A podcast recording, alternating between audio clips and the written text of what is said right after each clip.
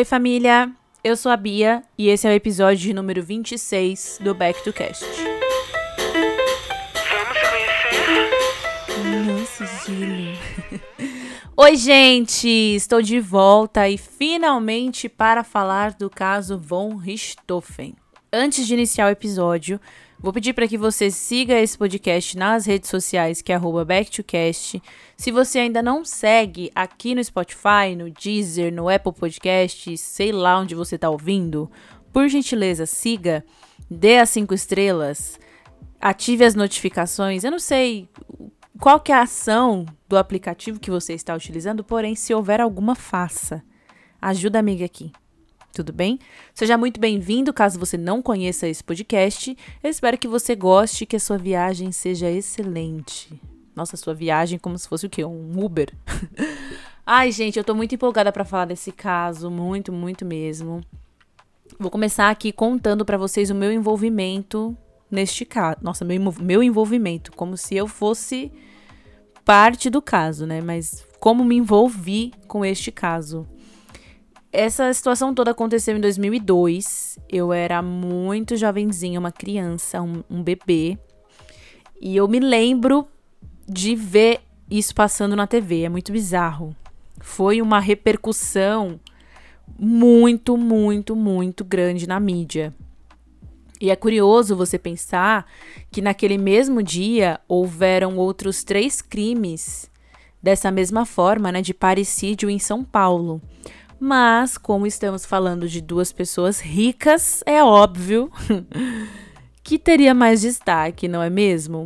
Enfim, eu me lembro muito bem de ver passando Fantástico, Jornal Nacional, é, programa do Gugu, Ratinho, qualquer lugar que você tivesse, até na TV Cultura, no meio do Castelo Ratibum, tava lá, pá, Suzane von Richthofen. Foi um bagulho louco, assim. E com o passar dos anos, ocorreu o julgamento quatro anos depois e aí voltou tudo assim. E eu me recordo também da época do julgamento, quando saiu sentença, a galera comemorando, sabe? Foi, foi muito louco. A, a pessoa sem internet, né? Se vinculavam 100% à TV e a mídia aproveitava muito disso. Enfim, eu sempre me interessei por filmes de crime, livros com relatos de crime e conforme fui crescendo, eu fui me interessando muito por crimes reais e principalmente os do Brasil. Eu não, sendo muito sincera, eu não sou muito chegada, não, não tenho muito conhecimento de crimes do exterior. Crimes gringos, assim, famosos, eu só conheço mesmo os que eu já vi em documentário, filme, etc. Mas não me aprofundo. Agora, quando é no Brasil, gente, eu vou procurar Google Maps, endereços, parente, tudo que eu puder saber sobre o que aconteceu, eu vou saber. De alguma forma. Eu viro assim, se assai. Eu investigo toda a vida, a árvore genealógica e o escambau. E com esse caso não foi diferente. Eu acho que, na verdade, esse foi o primeiro caso que eu me aprofundei muito. E a partir daí, passei a gostar disso. Pode ser que eu seja meio doida? Não, cara, é gosto. Eu espero que você respeite o meu tá bom? E se você tá ouvindo isso aqui é porque você também tem interesse em saber sobre essas coisas, então você não vai me julgar. Eu espero. Enfim. Ai, gente, não repara que eu tô muito empolgada mesmo.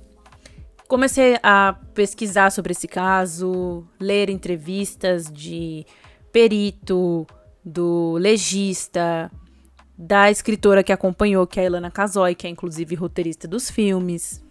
Todo mundo, todo mundo. Entrevista da Suzane com o Gugu, que eu acho um absurdo, mas a gente vai chegar lá. Eu cacei assim, ó, pelo em ovo nesse caso.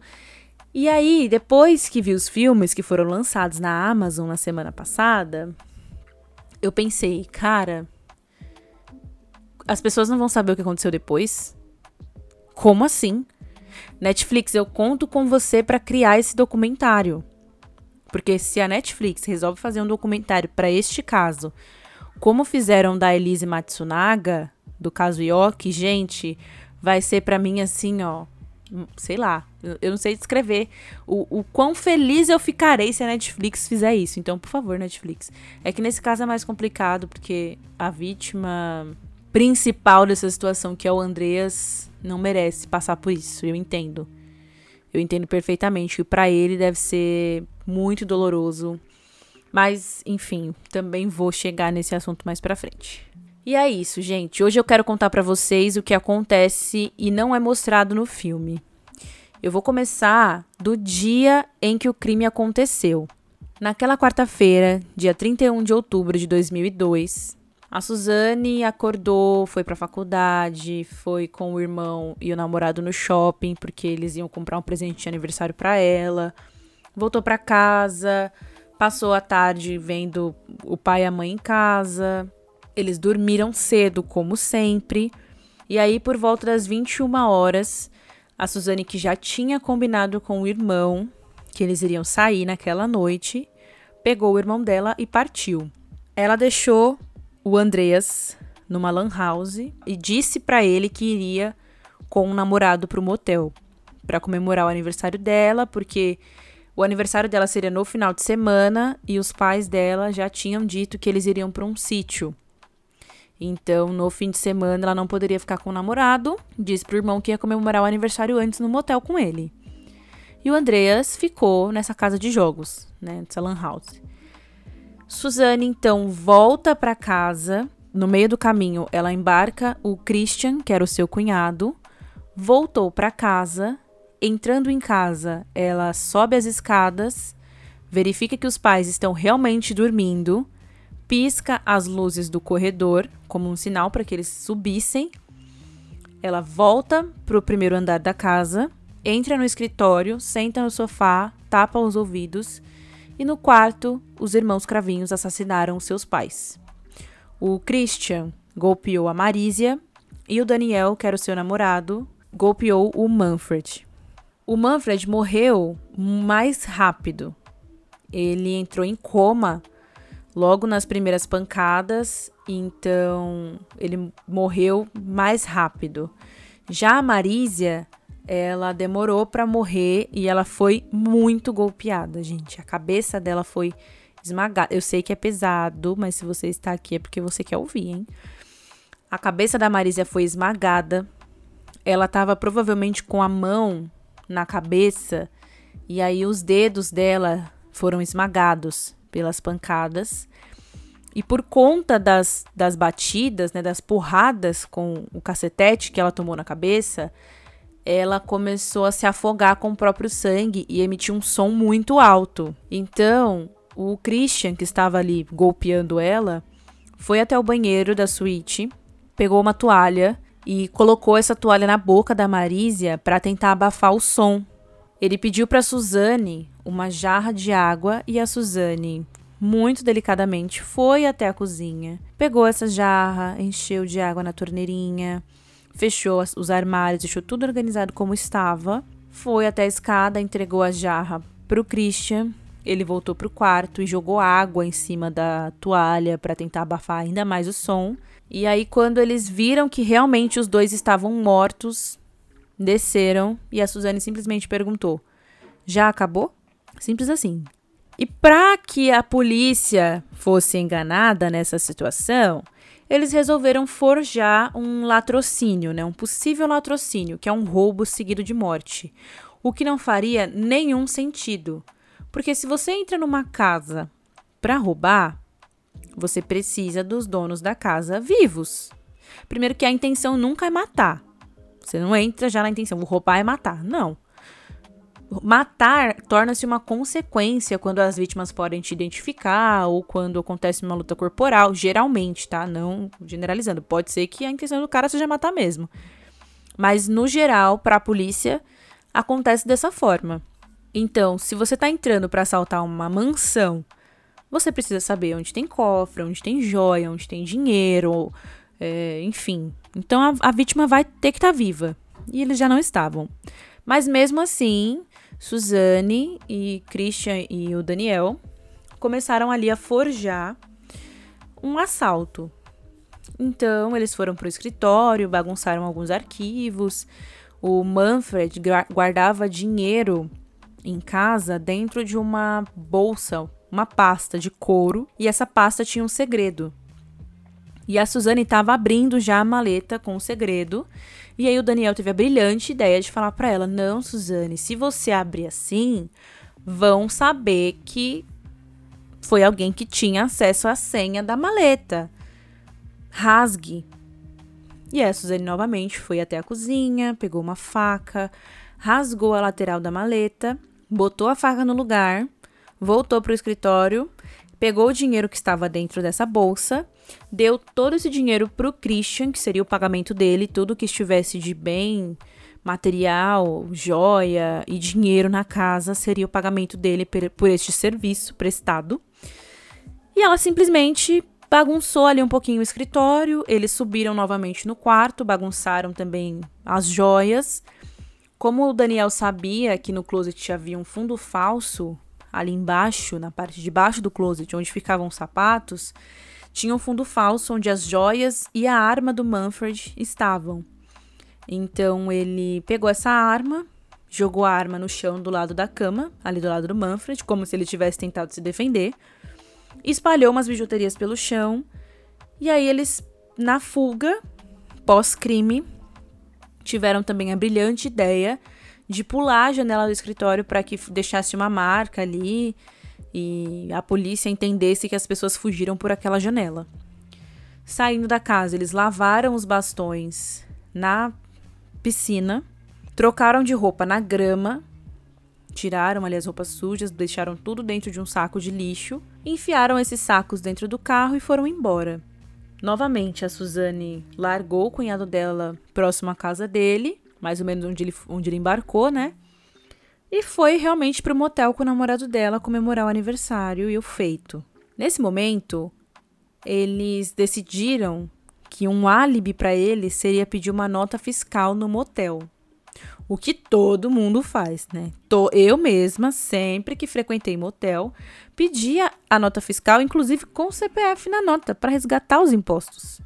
É, gente, quem, em sã consciência de seus atos, pede uma nota fiscal de motel?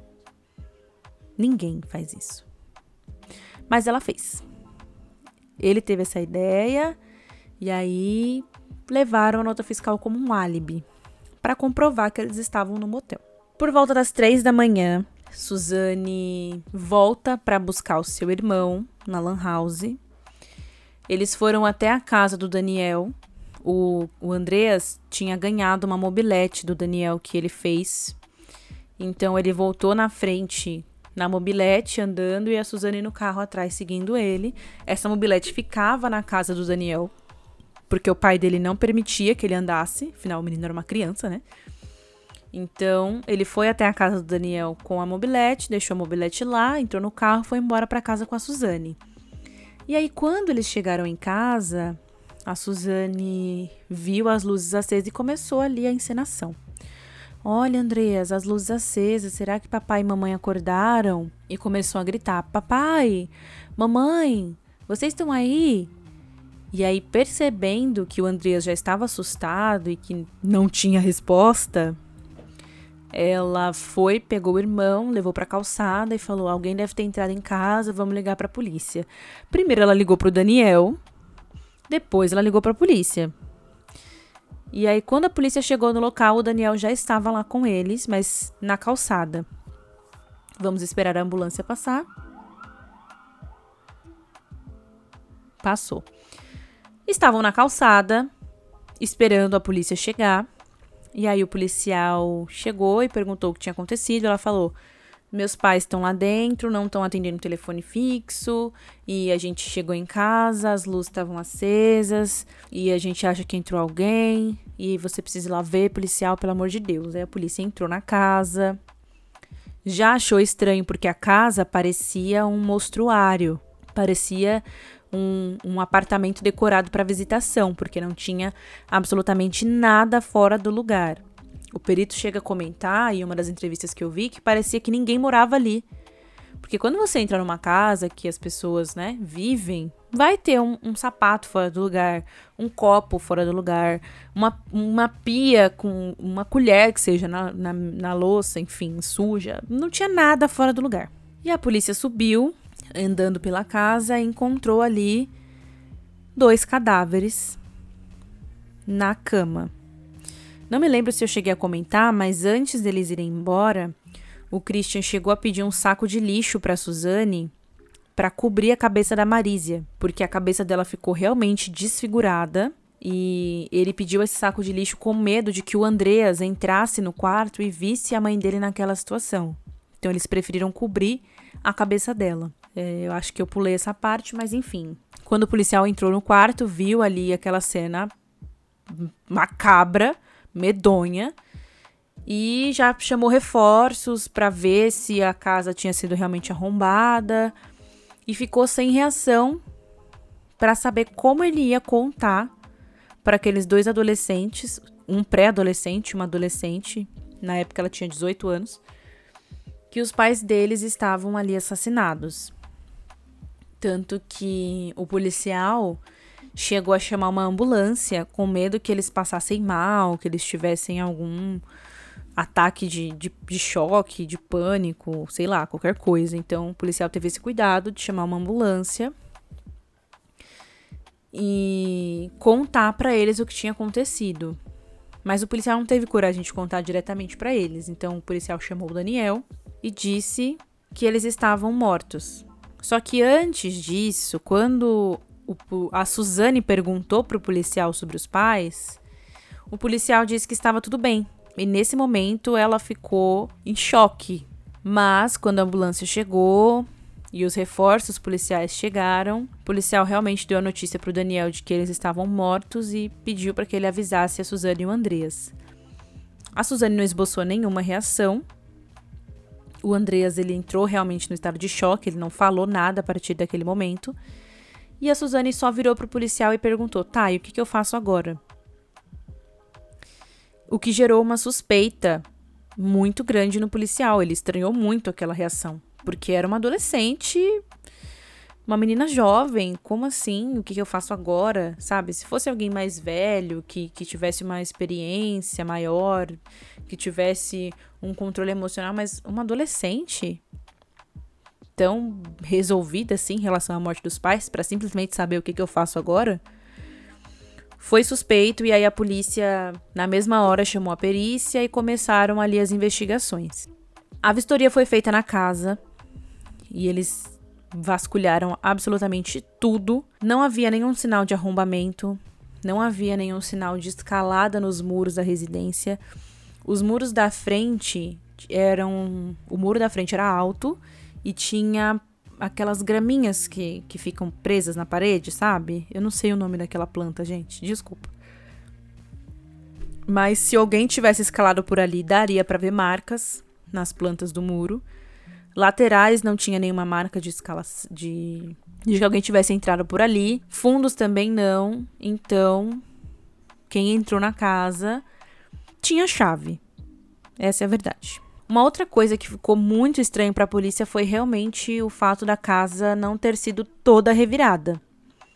O fato de que a pessoa que entrou ali provavelmente sabia onde tinha dinheiro, onde ia mexer, porque o, o restante da casa não, não tinha nenhum tipo de desordem. E aí, no meio da perícia, uma outra suspeita foi a jarra de água, que estava ali do lado da na cabeceira da Marísia na mesa de cabeceira da Marísia, porque não tinha copo, então provavelmente não era uma jarra que ela levou antes de dormir para tomar uma aguinha de madrugada. E se essa jarra foi colocada ali depois, a pessoa não procurou na cozinha, porque não tinha desordem na cozinha. A toalha que estava entochada na garganta dela era a toalha da casa. Tudo bem que tinha um banheiro ali na frente, mas a pessoa tinha uma familiaridade para encontrar tudo bem rápido, sabe? Tudo isso foi muito suspeito. E quando a polícia conversou com a Suzane, no momento ali da, da ocorrência, a Suzane disse que não entrou na casa. E aí vocês lembram que eu comentei sobre a pasta que a Suzane rasgou, que era uma pasta de couro? Então, essa pasta, quando a Suzane rasga a pasta, ela tem um corte seco. E aí, se o tecido está esticado, se o couro está esticado, não aparece o corte. O corte ele aparece quando a pasta ela é comprimida. Quando você aperta, aí vai aparecer o rasgo, mas se a pasta está esticada, não dá para ver que estava rasgada. E o corte ficou virado para baixo. A perícia estava na casa fazendo ali a averiguação e a Suzane, o Andreas e o Daniel já estavam na delegacia acompanhados dos pais de Daniel. E a Suzane menciona para a polícia que o dinheiro do pai dela tava na, que estava na pasta foi roubado. E a polícia entra em contato com a perícia e informa: olha, tem uma pasta no escritório da Cortal que tinha dinheiro e foi mexida. E aí, quando a polícia entra no escritório e vê a pasta, a pasta está lacrada, com segredo, não tem corte. Quando ele levanta a pasta, não dá para ver o corte, só quando aperta. E aí entrou ali o questionamento: como ela sabia que o dinheiro que estava ali tinha sido roubado se ela disse que nem entrou na casa? Então, assim, eles foram se entregando cada vez mais na própria mentira. Os vizinhos foram ouvidos para entender se eles tinham visto alguma movimentação estranha ou se na casa deles teve alguma movimentação estranha que possa ter de alguém que possa ter entrado na casa dos Richthofen e ninguém viu nada de, de estranho ou de anormal naquela noite. A polícia resolveu interrogar o guarda da rua. E, pro azar de Suzane, no momento em que ela voltou para casa, o guarda estava ali na guarita assistindo um jogo de Corinthians e Flamengo, que o Corinthians ganhou, por sinal. Tá? Essa informação é importante? Não, mas eu quero contar vantagens sobre o meu time. E para quem não sabe, gente, Aqui em São Paulo, em bairros nobres, geralmente, existem guardas que ficam numa guarita na rua e eles ficam ali revezando, vira noite e tal, tomando conta realmente da rua. Vendo quem sai, quem entra, quem chega. É um segurança mesmo. E geralmente essa pessoa recebe um salário ali das pessoas que moram na rua mesmo. E aí esse guarda viu o carro da Suzane chegando e saindo uns 20 minutos depois, perto do fim do jogo.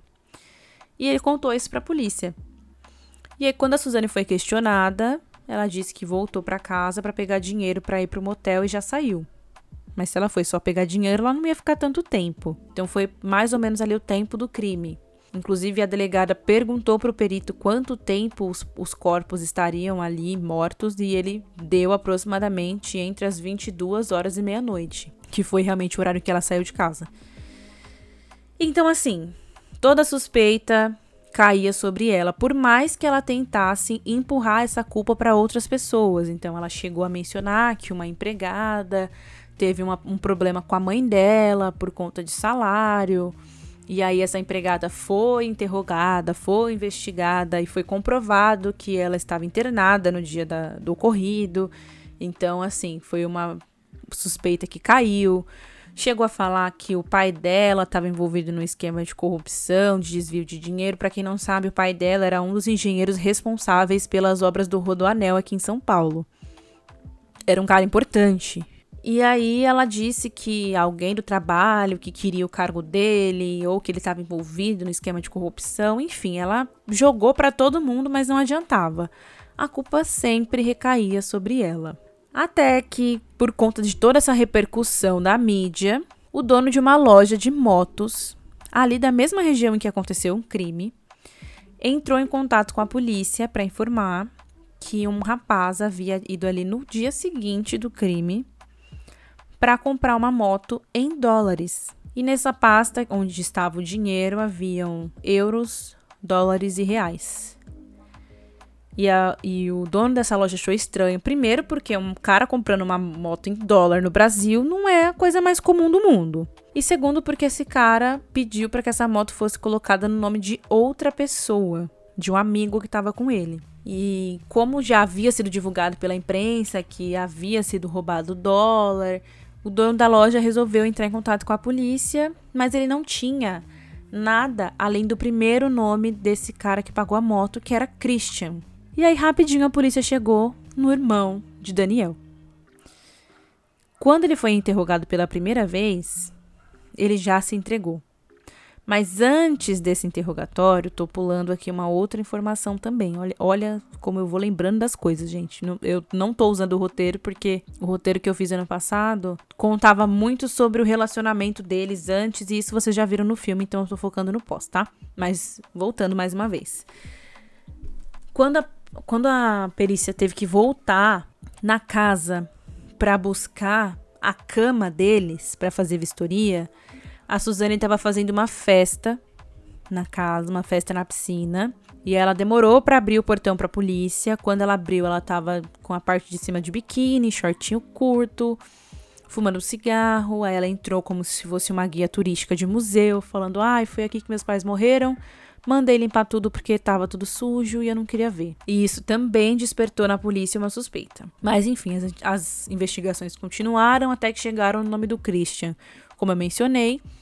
E assim que ele entrou no primeiro interrogatório, ele já se entregou. E uma coisa que irritava muito a polícia é que sempre que a Suzane estava na delegacia com o Daniel, eles estavam se agarrando, se acariciando, se pegando, a um ponto em que parentes de Suzane pediram para que a polícia separasse os dois ali, porque era constrangedor você ver aquelas duas pessoas se agarrando. É constrangedor em qualquer lugar, gente, mas se for pensar que está numa delegacia, que seus pais foram assassinados, você não vai ficar de pegação com o namorado, né? Pelo amor de Deus. Mas ela ficou. É. Por que será, né? E aí era tudo muito suspeito. Quando eles entraram para esse interrogatório, os depoimentos deles não batiam. Porque perguntava pra Suzane: ah, mas e no motel o que, que você fez? Ah, fui tomar banho. Pro Daniel: ah, e no motel o que, que vocês fizeram? Ah, ficamos vendo TV e comendo. Então, assim, não batia as, as informações. Até que o Christian se entregou dizendo eu sabia que a casa ia cair e contou que tudo isso foi um plano da Suzane e do Daniel para matar realmente os pais dela. Logo em seguida, no interrogatório do Daniel, ele foi informado de que já havia tido uma confissão, mas ele não sabia se quem tinha confessado era a Suzane ou seu irmão. E nesse momento, o que ele fez foi tentar pegar a culpa toda para ele e preservar o irmão e a Suzane, dizendo que tudo foi ideia dele, que ele fez aquilo porque o Manfred abusava da Suzane, enfim. Por último, ela confessou. Só que enquanto ele estava querendo protegê-la, ela estava querendo acusá-lo. Já ali, naquele mesmo momento. Mas eles não terminaram o relacionamento nesse, nesse momento. Eles confessaram o crime, foi aquele alvoroço pra imprensa. Meu Deus, foi a filha dele. Nossa, mas ela tava chorando tanto usando aquele cropped no velório. Nossa, mas como assim? Ai, com certeza foram esses favelados que influenciaram ela.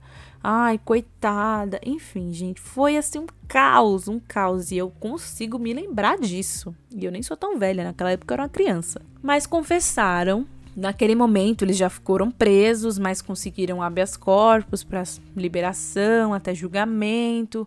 Esse julgamento só aconteceu em 2004, mas nesse intervalo entre 2002 e 2004 ficou num prende solta. Por quê? Inicialmente eles foram presos, aí conseguiram habeas corpus, foram soltos.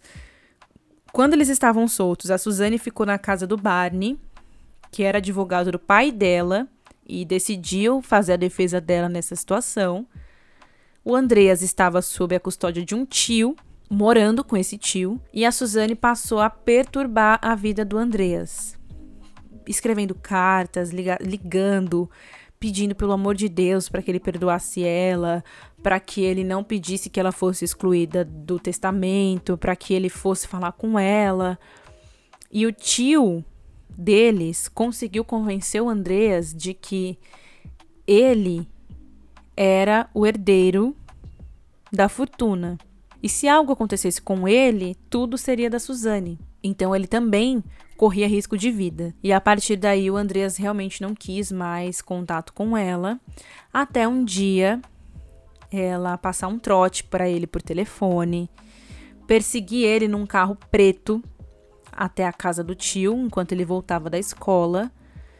E ele ficou desesperado, ele entrou em casa correndo. Ela conseguiu entrar na casa e ela colocou na geladeira dessa casa uma foto que ela tirou com a avó, que seria a mãe do Manfred, com a justificativa de que a avó havia perdoado ela e ele também deveria perdoar. E aí depois disso, o tio insistiu que aquilo era uma ameaça, que o Andreas estava correndo risco de vida e a Suzane acabou sendo presa de novo, até aguardar o julgamento. No dia do julgamento, os três chegaram ali no júri, né, no fórum, e eles ficaram numa cela, ela de um lado, eles do outro.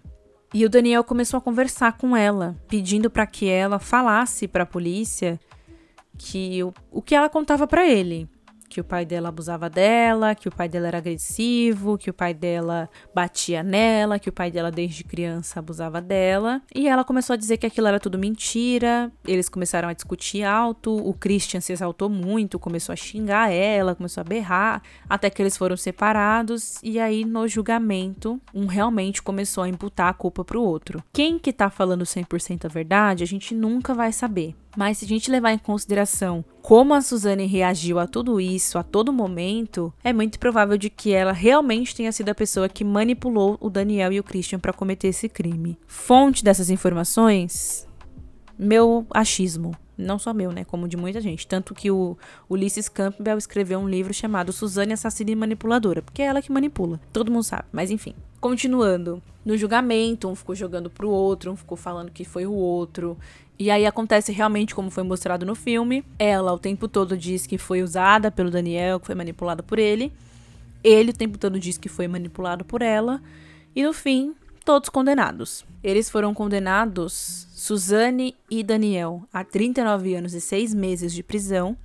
E o Christian a 38 anos e 6 meses de prisão. Em 2014, o Daniel conseguiu progredir para o regime semiaberto. Ele casou e retirou o nome Cravinhos do seu documento e vive de aeromodelismo, voltou a praticar, voltou a dar aula. A Suzane já tentou progredir para o regime semiaberto, mas não conseguiu.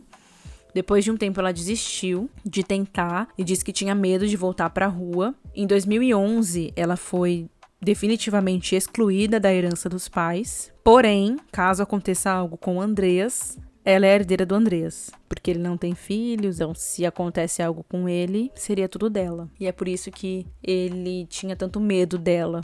Durante muito tempo, não se sabe exatamente o paradeiro do Andreas. Uns dizem que ele não mora mais no Brasil, que ele foi embora para a Suíça, outros dizem que ele está internado numa clínica mas eu acredito que o Andrea seja a maior vítima de toda essa situação. Aconteceu um episódio em 2017 onde a Suzane entrou em contato com ele por telefone e disse assim: "Se for você mesmo, fala o nome do cachorro que a gente teve na infância". E aí ele sabia que era ela que estava falando. Eu não me lembro agora, desculpa, gente, eu não me lembro se ele falou isso para ela ou se ela falou isso para ele, mas no momento da ligação eles se identificaram e ele chegou a tentar ir visitá-la, mas no meio do caminho ele desistiu de ir até lá, ele teve um surto. Ele foi encontrado dormindo no jardim de uma casa num bairro aqui de São Paulo, todo sujo, todo rasgado, sem documento.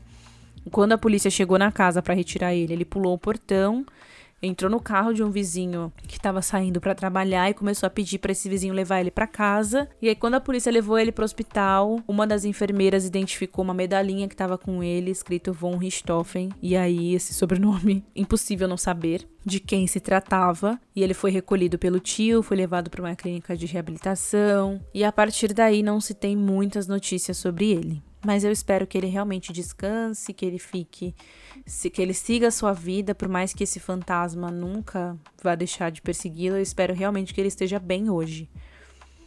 O Christian saiu da prisão durante um período, mas ele foi preso novamente, acusado de burlar o sistema do regime aberto e de tentar subornar a polícia.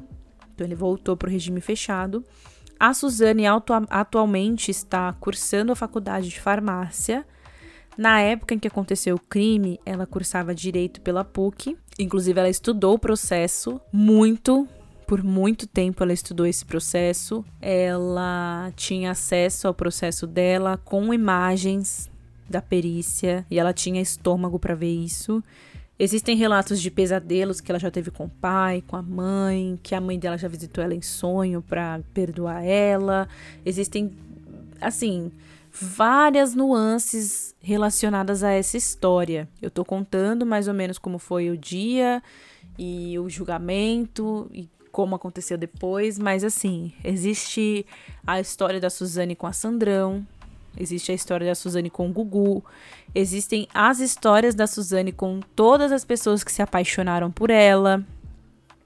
Existe a história da Suzane ameaçada de morte pelo PCC, salva por um médico. Ela, para vocês terem noção de como ela consegue ser sedutora, ela seduziu um médico gay ela seduziu uma médica hétero, ela seduziu o promotor, ela seduzia o advogado, que inclusive dizem ser que ele era apaixonado por ela. Não só ele, como também o filho dele.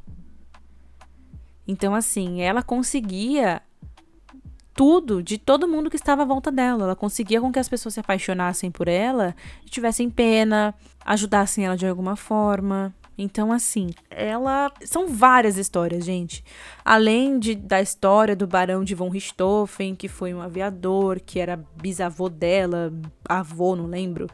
Que foi um cara que lutou lá na guerra da Alemanha. E aí as pessoas dizem em cartas psicografadas que tudo isso foi um karma. Cara, é, é muita coisa que envolve essas histórias.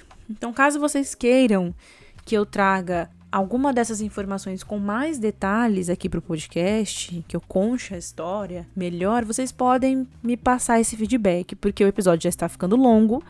Vocês não aguentam mais me ouvir falar sozinha, então eu vou parar por aqui. Mas eu espero que vocês tenham gostado. Espero de verdade, porque eu realmente estava muito empolgada. Inclusive, quando eu fui revisitar o roteiro que eu escrevi para gravar sobre esse caso, eu escrevi esse roteiro no dia 5 de novembro de 2020. E me tocou muito porque eu escrevi assim no roteiro. No último dia 31, o caso de Suzanne von Richthofen completaria, completou 18 anos e eu mencionei que nesse dia era o dia das bruxas e o aniversário do Paulo Gustavo. E esse foi o último aniversário dele, infelizmente. Então me tocou ler aquilo, porque o Paulo era uma pessoa que eu tinha muito carinho. Mas enfim, para vocês terem uma noção de quanto tempo faz, que já vai fazer um ano, né? Daqui um mês faz um ano que eu tinha um roteiro escrito não tinha gravado ainda sobre o caso. Quem gostou do filme, quem não gostou, eu quero saber o que, que vocês acharam, o que, que vocês querem saber. Enfim, galera, tô super aberta para trocar uma ideia sobre esse assunto porque é algo que eu gosto. E se vocês quiserem outros episódios sobre crimes reais que tivemos aqui no Brasil, sobre a Elise, caso Nardoni, caso Pesseguini, enfim, se vocês tiverem. Se vocês gostarem desse tipo de, de conteúdo, vocês podem me falar, porque assim, eu tenho uma bagagem enorme. e eu posso trocar essa ideia aqui com vocês. Combinado? Um beijo muito grande. Fiquem com Deus. Até o próximo episódio, que eu não sei quando sai, mas quando sair, vocês ouçam. Por favor. Beijo da tia. Fui!